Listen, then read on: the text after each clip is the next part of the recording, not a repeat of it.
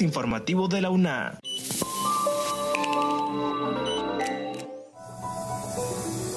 Bienvenidos a este espacio de divulgación de la Universidad Nacional Autónoma de Honduras. Les saluda Jessie Arita. En esta edición, la máxima casa de estudios a través de la Cinemateca Enrique Ponce Garay y organizaciones de cuatro países realizaron el lanzamiento de la Red Centroamericana de Memoria. Miembros de la comunidad universitaria compartieron experiencias positivas del proyecto de mentorías implementado en el Centro Universitario Regional del Litoral Atlántico Curla, como parte de las actividades enmarcadas en el segundo Congreso Internacional de Vida Estudiantil. También en este podcast viajamos hasta Marte, donde conoceremos las características del planeta rojo con expertos de la Facultad de Ciencias Espaciales. Pero antes, Kaylin Espinosa con declaraciones del rector Francisco Herrera sobre las condiciones para el retorno a las clases presenciales y bimodales. El doctor Francisco Herrera, rector de la Universidad Nacional Autónoma de Honduras, informó que en vista de que la crisis sanitaria va en ascenso y arroja sombras tenebrosas sobre el país, el Consejo de Educación Superior concluyó que para poder retomar la semipresencialidad de la educación se debe contar con la vacuna, tanto para estudiantes, docentes, personal administrativo y de servicio. Escuchemos al rector con más detalles. Justamente a la luz de los eventos mundiales que hay con relación al incremento en el tema pandemia, precisamente porque ahora, más que el año pasado, a estas mismas alturas, tenemos una crisis sanitaria eh, que va en crecimiento. Y eso, pues, sin duda alguna, arroja sombras eh, tenebrosas sobre el país, sobre la región y sobre el planeta. Lastimosamente, el proceso de vacunación eh, no es el esperado. Se había planificado, de acuerdo a las autoridades sanitarias, tener eh, la posibilidad de que COVAX nos hubiese brindado una mejor oportunidad para lograr la ansiada vacunación que pretendemos y que quisiéramos que llegase a los niveles de al menos el 70%. Estamos hablando aproximadamente de 100 de... Desafortunadamente, como es conocido por todos, eh, estas cifras están muy distantes y por ende todavía la población hondureña está desprovista de la posibilidad de vacunarnos con la celeridad el funcionario explicó que el regreso será de una manera escalonada, iniciando primero por aquellas carreras del área de la salud que se estima recibirán la vacuna primero. A la vez enfatizó que se ha llegado a un punto en el cual en algunas áreas del conocimiento la virtualidad ya es totalmente posible. Como siguiente punto, Johanna Casejón con una nota sobre Marte, mayormente conocido como el planeta rojo, su topografía y su composición atmosférica. Cabe recordar que Marte es el cuarto planeta en orden de distancia al Sol. El planeta rojo es quizá uno de los que más nos atrae del espacio por su parecido con la Tierra. Es por ello que Astronomía en Casa habla sobre el planeta rojo, su atmósfera, cuáles son las similitudes y diferencias y de una posibilidad que seamos habitantes marcianos. Si bien Marte tiene un día similar al terrestre de 24 horas y media, a pesar de su cercanía tiene una composición atmosférica diferente, aunque similar en varios elementos que se encuentran presentes en la atmósfera terrestre. Cuando el Sol cumple sus ciclos, genera un tipo de tormentas electromagnéticas que en situación de la Tierra son absorbidas por los átomos y partículas que se encuentran en la atmósfera, evitando una catástrofe. Este valor es muy cercano al punto triple del agua. Un líquido solo puede existir en un estado estable por encima de la presión del punto triple. Por lo tanto, la presencia de agua líquida en la superficie de Marte es incierta. Sin embargo, la topografía de Marte es muy pronunciada y desigual. Las tierras bajas se extienden sobre la mayor parte del hemisferio norte y las tierras altas principalmente al sur del Ecuador. Por lo tanto, la presión en la superficie varía considerablemente desde lo alto de las montañas más altas y volcanes extintos, donde se reduce a alrededor de 4 milibar de zonas bajas. El profesor Alejandro Sarabia, de la Facultad de Ciencias Espaciales del Departamento de Astronomía y Astrofísica, nos comenta sobre Marte. El tema de exploración a Marte es un tema que sigue vigente, es un tema que eh, se, va a estar hablando por los siguientes eh, años porque la meta es pues mandar una, misión tripulada a este planeta. Ya tenemos robots trabajando en Marte haciendo estudios del suelo, de la atmósfera y es así que hemos recabado bastante información sobre este planeta. Marte representa un reto pues tanto tecnológico como físico porque eh, la temperatura es diferente, la presión atmosférica es diferente, no hay oxígeno. Entonces, tanto en, logística como en los retos tecnológicos. Bueno, lo, otro es que Marte no está a la vuelta de la esquina, ¿verdad? Solamente en, llegar al planeta para orbitarlo, una misión se tardaría aproximadamente ocho meses y medio. Entonces, eh, pero los humanos eh, estamos en, nuestra, en esta mm, búsqueda de conquistar el sistema solar y lo, y lo vamos a lograr poco a poco y la siguiente pues aventura espacial será este planeta. Gracias a Johanna Castejón por la información. De suma importancia conocer las características de los planetas cercanos a la Tierra. A continuación, Keila López informa sobre la ponencia Proyecto de Mentoría Académica implementado por el CURLA, sus logros e impacto. Como parte de las actividades enmarcadas en el segundo Congreso Internacional de Vida Estudiantil, se llevó a cabo la ponencia denominada Proyecto de Mentoría Académica, implementada por la Universidad Nacional Autónoma de Honduras en el Centro Universitario Regional del Litoral Atlántico. De acuerdo con la máster Leslie Lino del área de orientación y asesoría académica, el proyecto busca en primera instancia la integración propicia de los estudiantes mentorizados en las actividades universitarias y por otro lado al desarrollo de competencia en los mentores, contribuyendo de tal manera al desarrollo académico de ambos actores y por consiguiente de la máxima casa de estudios. La iniciativa está dirigida a estudiantes universitarios, tanto en riesgo académico como para quienes presentan deficiencias académicas del nivel medio de educación y es desarrollado por universitarios becarios con excelencia académica y de años superiores que tengan las competencias básicas para ser tutores.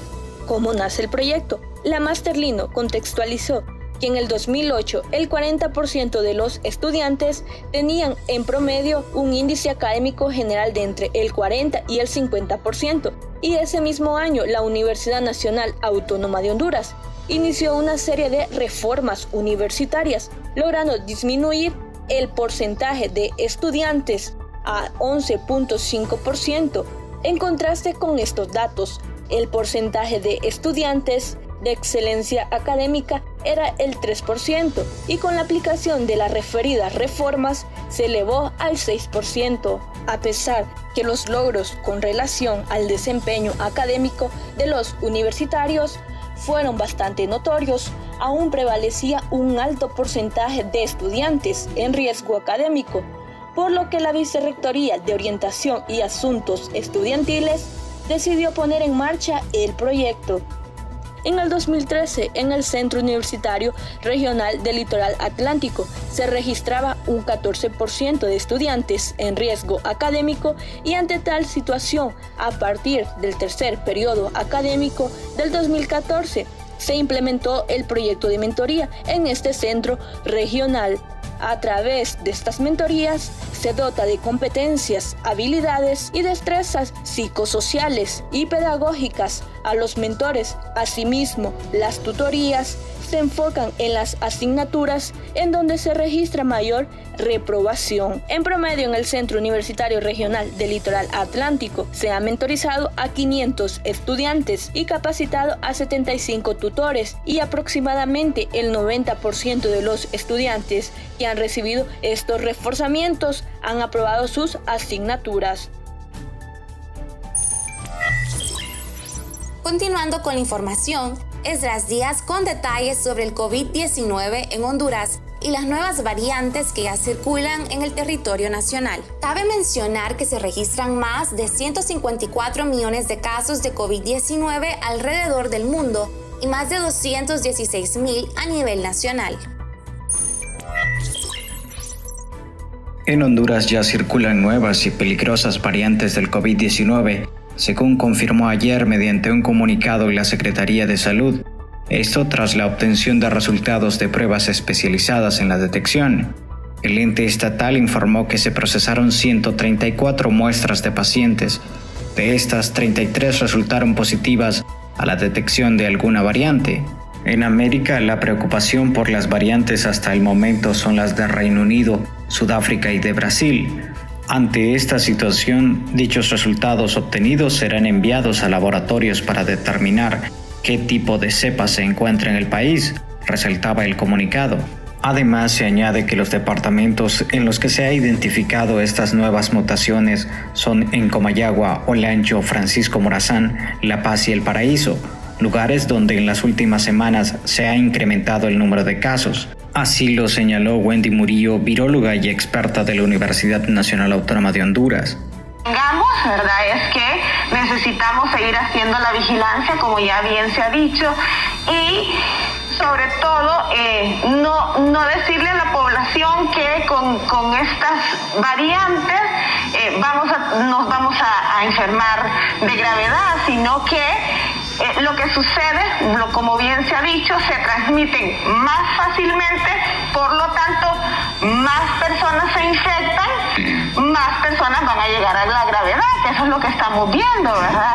Como bien lo dijo, no se ha visto todavía un patrón en las edades que los niños, que los jóvenes o los adultos, todos esto podría traer como consecuencia una mayor cantidad de contagios, asimismo una enorme saturación al sistema hospitalario nacional, tal y como está sucediendo en países como Brasil e India, donde se han visto rebasados por los miles de casos que se están registrando a diario. Por su parte, el reconocido científico Marco Tulio Medina señaló que este es un tema crucial para Honduras y el mundo y representa un gran reto para que la población hondureña pueda tomar medidas por sí misma a través de las instancias nacionales y que esto no se salga de control. Para los expertos esta es una situación que ya se preveía, pues es un proceso natural, ya que han estado apareciendo cepas desde febrero de 2020 alrededor del mundo. Esto ocurre a través del tiempo. Sin embargo, hay cientos de variantes que se están generando a diario, pero algunas como estas han llamado la atención por sus características biológicas que podrían tener impacto en la salud pública y por ello la cercana vigilancia. Gracias a Esdras Díaz por la información. Como último punto, Kaylin Espinosa con los detalles sobre el lanzamiento de la Red Centroamericana Memoria, que se llevó a cabo con el apoyo de la Cinemateca Universitaria Enrique Ponce Garay.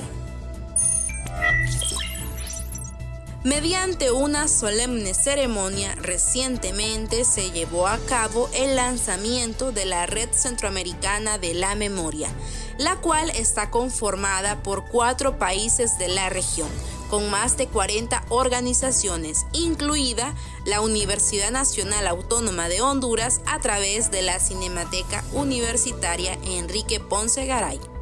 La iniciativa de este proyecto se viene gestionando hace dos años y para finales de 2019 se desarrolló el primer encuentro centroamericano de memoria, en donde se creó un decálogo de la memoria como guía en los procesos de memoria que proyectan las sociedades en el futuro, teniendo como fundamento el derecho a la verdad y la justicia, memoria, sociedad y democracia, memoria como responsabilidad del Estado y de la sociedad civil, procesos inclusivos y plurales de construcción de memorias, pueblos indígenas y memoria, mujeres como víctimas y protagonistas, pedagogías de la memoria, memoria y archivo histórico, acceso a la información y la libertad de expresión.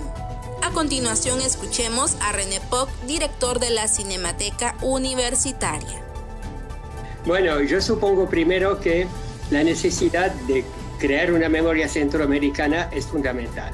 Es por eso que hace más de un año, dos años, y sí se nació esa iniciativa. Surge como una necesidad impostergable, definitivamente, de primero recuperar la memoria, pero la memoria para qué? La memoria para que esos países, esos cuatro países, entiendan realmente lo que han vivido.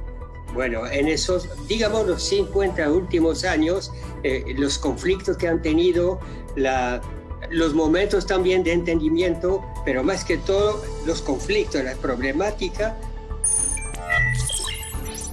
Gracias por escuchar el podcast informativo de la UNA. Encuéntranos en las plataformas de Anchor y Spotify. Se despide Jessy Arita. Hasta la próxima. Este es un servicio informativo de la Universidad Nacional Autónoma de Honduras.